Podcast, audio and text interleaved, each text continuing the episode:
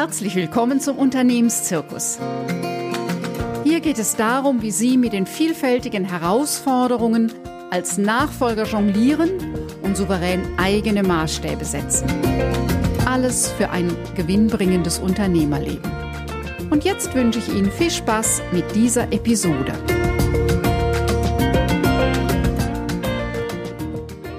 In der heutigen Podcast-Folge geht es um die dritte Variante, wie ein Unternehmen einen Nachfolger findet, nämlich den Verkauf an Externe. Eins vorab. Es gibt zwei Konstellationen von Kauf von Unternehmen. Zum einen als Investor, der selbst kein Interesse am operativen Geschäft der Firmenleitung hat. Das sind Profis im Kaufen von Firmen. Diese sind nicht die erste Zielgruppe dieser Podcast-Folge. Hier geht es in erster Linie um Käufer, die selbst in die Unternehmensleitung einsteigen wollen und oft noch wenig Erfahrung mit solch unternehmerischen Entscheidungen haben. In der Regel ist der Verkäufer als gestandener Unternehmer fürs erste gut beraten durch seinen Steuerberater, den Juristen des Vertrauens und weiß, über welche Fachstellen er oder sie an weitere Informationen kommt. Anders sieht es beim Käufer aus. Manchmal ist der Kauf einer Firma der große berufliche Traum im Leben und verführt dazu, nicht so genau hinzusehen. Das wird sich rächen, denn natürlich verpackt der Verkäufer sein Lebenswerk ansprechend und bestmöglich. Mein Rat schon mal vorab, bitte auspacken und genau hinschauen, was im Gesamtpaket enthalten ist. Meinen Sie, das sei selbstverständlich? Nein, selbst Unternehmensberater, die zur Unternehmensnachfolge eingebunden werden, können so die eine oder andere Kleinigkeit vergessen, die sich dann nachher als Bumerang herausstellt. Ein Geschenk unterscheidet sich von einem Kauf ganz zentral, denn wenn Sie etwas geschenkt bekommen, ist es schwierig, es auszupacken und dann zu sagen, das will ich nicht. Anders ist es, wenn Sie etwas kaufen. Machen Sie sich ein eigenes und detailliertes Bild über den Inhalt. Das ist ein selbstverständlicher Teil eines Kaufprozesses. Für Firmenfremde ist das eine Klippe. Firmen oder familieninterne Übernehmer oder Übernehmerinnen wissen besser, dass dieses Gesamtpaket seine Licht- und Schattenseiten hat und können besser einschätzen, ob die harten oder die weichen Faktoren des Unternehmens zur besonderen Herausforderung werden. Eine Firma zu übernehmen ist immer schon ein gewaltiges Unterfangen. Sie wissen ja, 53 Prozent sind familieninterner Generationswechsel. Bei 18 Prozent findet eine firmeninterne Weitergabe statt. Bei den 29 Prozent der externen Nachfolgelösungen gibt es einen großen Unterschied zu den anderen Formen der Nachfolge. Wie schon genannt, die beiden Seiten kennen sich nicht. Das heißt, sie wissen von dem Menschen, mit dem sie nun so ein großes Projekt verhandeln, in der Regel nichts oder wenig. Das ist eine der besonderen Herausforderungen, die es zu beachten gilt. Grob sind es vier Steps in der externen Unternehmensnachfolge. Sie müssen sich finden und es muss passen. Dann gilt es, den Firmenwert zu klären. Danach geht es um die Finanzierung und die Gespräche mit der Bank und das Ganze braucht einen entsprechenden Vertrag mit den Umsetzungsschritten der Übergabe. Soweit ist das erstmal das ähnliche oder das gleiche Prozedere wie bei den anderen Formen der Nachfolgelösungen. Sie kennen vielleicht schon meinen Satz, Nachfolgen ist wie Gründen nur krasser. Eine Firma zu kaufen ist oft eine Option zum Selbstgründen. Das Selbstgründen ist bei Unternehmensnachfolgen in der Familie oder firmenintern nicht so deutlich eine Option und oft haben Gründer, die eine Firma kaufen, auch schon selbst gegründet, ja, also Käufer, die eine Firma kaufen, haben schon selbst gegründet. Ich stelle noch mal gegenüber, was so die Unterschiede sind. Wenn ich selbst gründe, dann geht es darum, mit meiner eigenen Idee ein System zu entwickeln, das irgendwann für mich Umsatz macht und irgendwann dann auch Gewinn. Beim Nachfolgen kaufe ich ein System, das bereits Umsatz und Gewinn macht. Dafür gibt es schon bestehende Prozesse. Wenn ich selbst gründe, brauche ich eben eine ganze Menge Zeit und Geld. Die eigene Idee klappt eigentlich immer. Die Frage ist eben wann. Und die Frage ist, von was lebe ich, bis die Firma, bis meine eigene Idee, bis meine eigene Firma in der Gewinnzone ist. Klassisch wird gesagt, es braucht drei Jahre. Meine Erfahrung zeigt, das reicht nicht und ich fühle mich bestätigt durch das Institut St. Gallen, die sagen, es braucht fünf bis acht Jahre. Beim Nachfolgen ist eben dieser Teil, dass da schon Geld kräftig reinläuft, Umsatz und Gewinn, das gleichen sie aus, indem sie viel Geld in die Hand nehmen und diese Firma kaufen. Also sie verdienen in der Regel sofort Geld und setzen mit der Zeit ihre Ideen im bestehenden System um. Dann ist die Frage, welche weiteren Unterschiede gibt es? Für eine Nachfolge brauchen Sie die Fähigkeit, sich in ein bestehendes System einzufügen. Beim Gründen ist es so, dass es für sehr kreative, eigenwillige Menschentypen die bessere Variante ist. Da müssen Sie gucken, was von einem Typ Sie sind. Ja, soweit einfach mal die Gegenüberstellung. Der wichtigste Teil ist, beim Nachfolgen müssen Sie Geld in die Hand nehmen.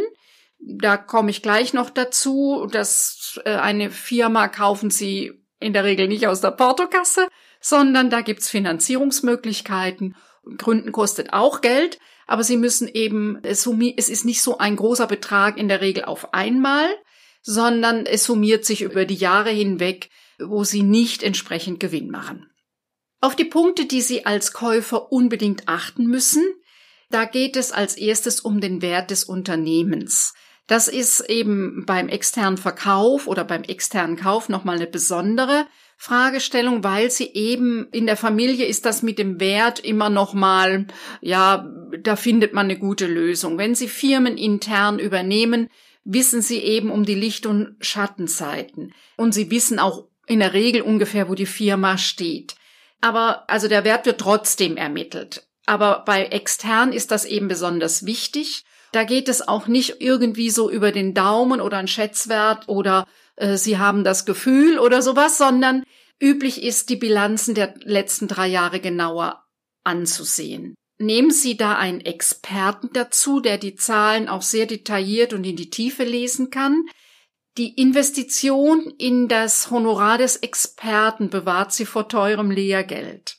Da gibt es auch eine Hemmung des Verkäufers, Sie wirklich sehr ins, ins Schatzkästchen gucken zu lassen, was auch verständlich ist, ja. Äh, nichtsdestotrotz brauchen sie die nackten Zahlen und Daten und Fakten. Dann geht es darum, das Potenzial des Unternehmens zu checken, so wie bei einer Gründung, wo Sie auch gucken, wie ist die Marktlage, wie ist die Branche, wo sind die Zukunftsmärkte, wer sind die potenziellen Kunden bei einer Gründung. Jetzt geht es darum, wer ist die Kundschaft, wie ist der Ruf des Unternehmens und gibt es schon stabile Abläufe und Prozesse. Ein Problem ist immer, wenn ein Unternehmen zu sehr an die Person und Persönlichkeit des Unternehmers davon abhängig ist und sehr individuelle Lösungen für jeden Kunden eine neue und andere Lösung gestrickt wird und es eben wenig standardisiert ist. Klar, wenn die Firma äh, individuelle Lösungen, zum Beispiel Maschinenbau, fertigt, dann sind das individuelle Lösungen. Dann ist aber die Frage, stehen Abläufe und Prozesse oder ist das spitz gesagt ein reines Chaos? Sie müssen die Finanzierung klären.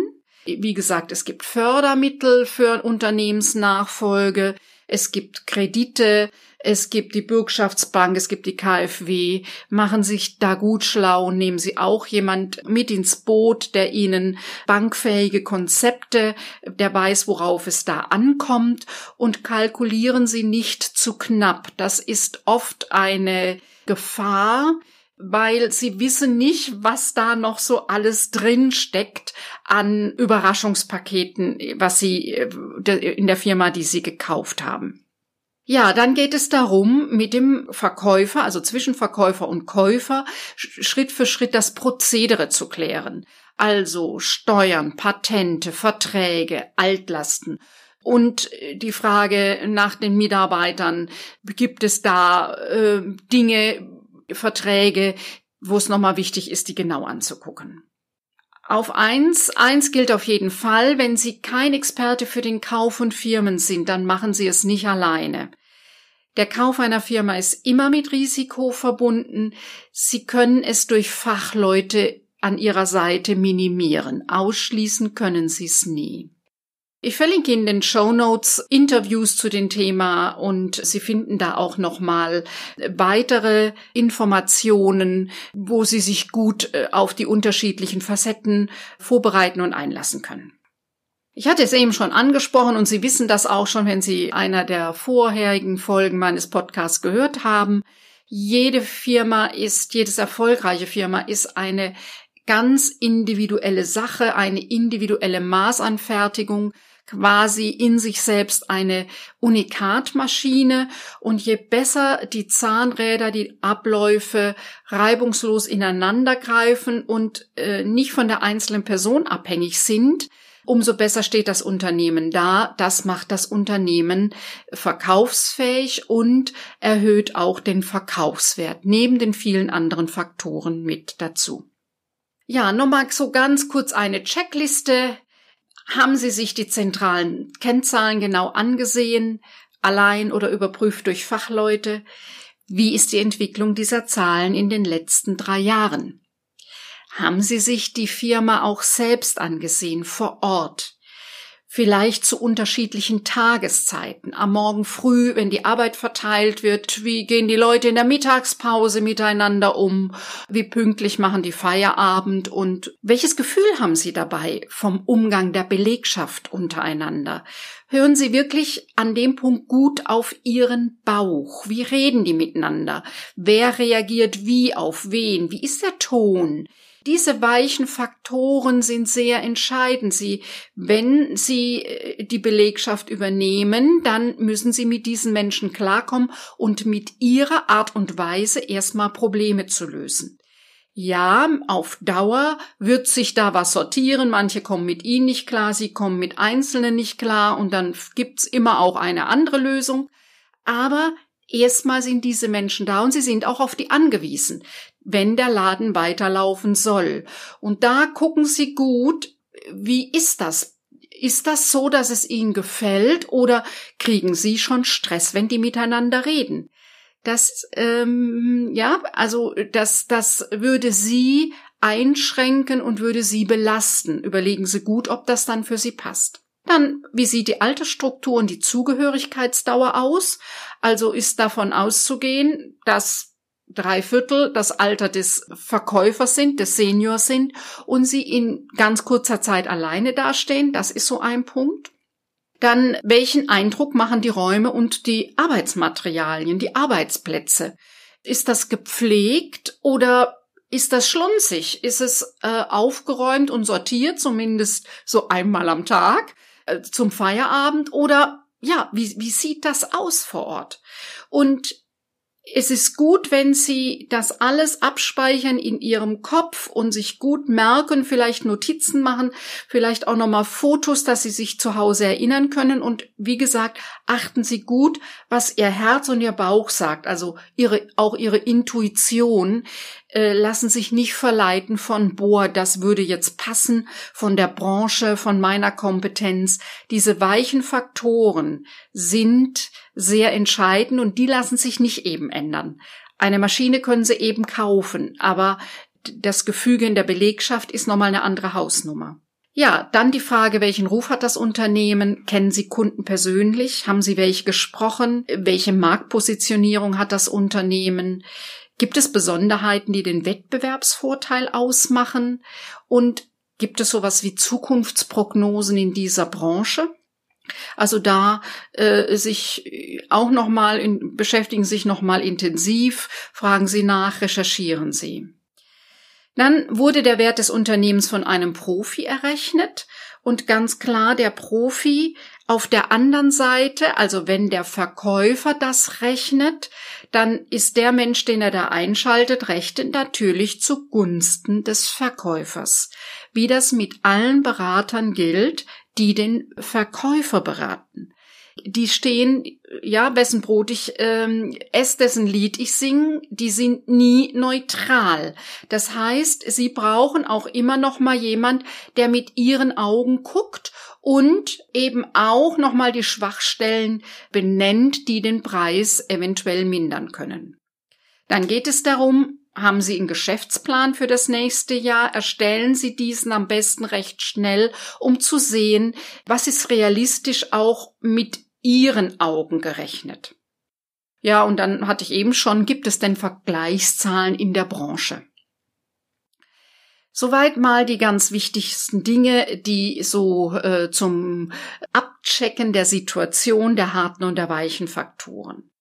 Die drei Phasen der Unternehmensnachfolge hatte ich Ihnen schon in der äh, Podcast-Folge davor vorgestellt. Phase 1, wo der Übergeber einen Nachfolger sucht, also wo Sie so langsam dazukommen als Käufer und wo es darum geht, sich zu beschnuppern, passt es und äh, können wir weitergehen. Phase 2 ist dann, sind dann die ernsthaften, konkreten Verhandlungen. Diese Phase braucht ungefähr ein Jahr wo es wirklich darum geht, einen Vertrag auszuhandeln mit allen Details. Und dann, wenn die Unterschrift gesetzt ist, geht es darum, dass Sie nun die Geschäftsleitung haben und Entscheidungen fällen und der Senior sich entweder sehr schnell komplett verabschiedet oder Schritt für Schritt. Achten Sie darauf, dass genau dieser Teil auch im Vertrag festgelegt ist, denn so manch einer Senior hat noch keine Idee, was er selber tun soll, dann nach äh, der, dem Übertrag und denkt, na ja, gut, ich kann immer noch ein bisschen unterstützen und mithelfen. Das ist manchmal eine gute Idee und manchmal eine Belastung. Ja, vor der Vertragsverhandlung hat der Abgeber bei so einer externen Übergabe ist so seine Fragen sind, wie finde ich eine optimale Lösung fürs Unternehmen und für mich? Und natürlich, wenn das sein Herzbusiness ist, in das er viel Herzblut gesteckt hat, ist immer die Frage, rauft sich meine Belegschaft mit dem neuen Chef zusammen? Sie als Käufer haben nochmal andere Fragen, nämlich die entscheidende Frage ist, habe ich alle relevanten Informationen erhalten und natürlich gibt es Befürchtungen, ob sich das rechnet oder nicht. Deshalb so konkret wie möglich so viel Daten, Zahlen, Fakten und Stimmen von außen hören. Übrigens, lassen Sie sich nur beraten von Menschen, die von diesem Bereich Ahnung haben. Also ihre Sportsfreunde, die alle angestellt sind oder vielleicht auch ehrenwerte Beamte sind und äh, anderen Berufen nachgehen, die haben davon wenig Ahnung. Also nehmen Sie Menschen dazu, die davon Ahnung haben. Und es ist, äh, wenn Sie im Familienumkreis oder Umfeld auch einen gestandenen Unternehmer, eine gestandene Unternehmerin haben, dann ist das auch eine gute Möglichkeit, die mit dazu zu holen und mit ihren Augen die Situation nochmal anzuschauen. Also äh, so die Fragen vor der Vertragsverhandlung und dann geht es eben darum, ein Übergabekonzept zu entwickeln und zu schauen, passt es wirklich zusammen. Diese Phase dauert in der Regel bei einer firmeninternen und familieninternen Übergabe drei bis fünf Jahre. Für Sie, wo Sie kaufen wollen, ist das zu lang geben Sie sich da ein halbes Jahr, wenn Sie mit Biss und nachhaltig drangehen und dann kann es in die engere Vertragsverhandlung nochmal, ich schätze auch, das wird auch ungefähr ein halbes Jahr dauern. Also alles in allem sollten Sie, wenn Sie einen ernsthaften äh, Interessenten haben, eine, Firma, die für Sie in Frage kommt, sollten Sie äh, mit einem Jahr rechnen. Die Phase davor, wo Sie suchen, ist dann nochmal, die braucht natürlich entsprechend länger. Ja, auch hier gilt, je besser im Vorfeld die Dinge schon geklärt sind, je detaillierter sie hingeguckt haben und besprochen haben, umso einfacher ist dann die Vertragsverhandlung. Da geht es dann, wie schon gesagt, um die engen Abstimmung der Dinge, ihren Geschäftsplan. Phase drei ist dann nach der Übertragung So Ihre Frage könnte sein, wie läuft das hier? Wie sind die ungesprochenen Regeln? Also das, was so Unternehmenskultur ist, das macht man hier so unausgesprochen und selbstverständlich. Davon haben Sie erstmal keine Ahnung. Das heißt, äh, zum einen ist es Ihre Aufgabe, gut zu beobachten und äh, aber auch sich vielleicht, ja, mein Rat ist direkt zu notieren, was Ihnen nicht gefällt es erstmal noch nicht auszusprechen, so, sondern äh, also nur wenn es ganz, ganz, ganz äh, äh, fürchterliche Dinge sind, die sie nicht aushalten können, aber äh, ansonsten erstmal zu gucken, wie läuft hier der Hase und dann klug zu überlegen, wann sie mit welchem Thema intervenieren. Prinzipiell gilt die Regel, mehr als drei Kritikpunkte auf einmal anzusprechen, ist zu viel. Also überlegen Sie sich gut, welche drei die wichtigsten sind, die Sie zuerst benennen. Die Frage ist, wie kriege ich alle an einen Tisch, so dass eben solche Dinge auch besprochen werden können oder andere Dinge. Und es gibt ja, je nachdem, wie der Verkauf ist und wie bekannt oder unbekannt sie sind, es macht sich oft schnell die Panik breit, um Gottes Willen, die Firma wird verkauft, da kommen jetzt böse Heuschrecken. Und das ist für Sie die Frage, wie Sie da Akzeptanz finden, wenn Mitarbeiter sehr kritisch Ihnen begegnen. Ja, ich hatte eben schon angesprochen, Phase 3 geht es dann darum, dass der Verkäufer, der bisherige Inhaber sich zurückzieht und da ist wichtig, dass sie für sich gucken, was für sie stimmig ist und das dann einleiten. Für manchmal ist es gut, eine längere Übergangsphase zu haben und manchmal ist es gut, schnell einen Punkt zu setzen und ähm, alleine kräftig durchzustarten.